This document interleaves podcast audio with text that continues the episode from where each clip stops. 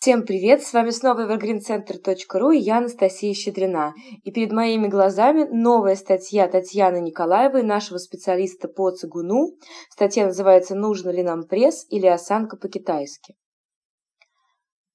Преподавая в фитнесе цигун, сталкиваешься с тем, что у китайцев и у западных людей совершенно различные представления о красоте.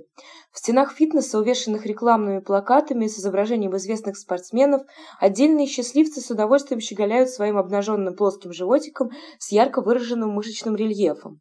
Другие же смотрят на них, вздыхая и желая добиться того же результата. Так нас учат телевизор и другие средства массовой информации. Прямая спина, втянутый живот и выпеченная грудь.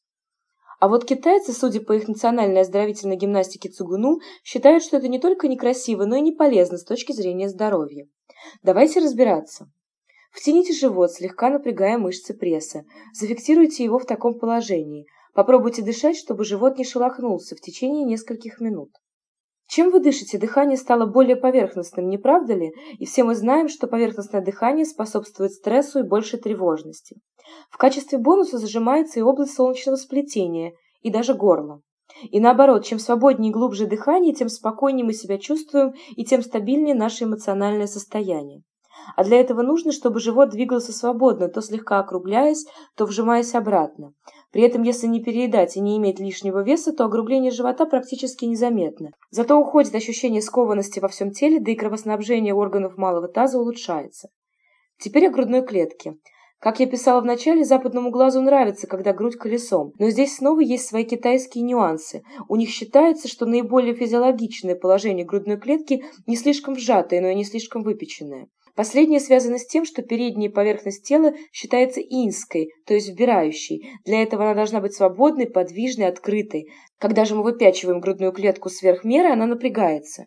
Единственное, пожалуй, в чем сходятся две эти разные системы восприятия человеческой красоты и человеческой осанки, так это прямая спина. И по своему опыту можно сказать, что оздоровительный цигун позволяет добиться ее мягко, нежно и благодаря своей нежности эффективно. Не мне судить, кто здесь прав. Все-таки красота в глазах смотрящего, и у разных людей разные мнения. Я лишь хочу отметить, что всегда приятно смотреть на здорового, подвижного человека, который двигается свободно и грациозно, с легкостью и достоинством, держа спину прямой.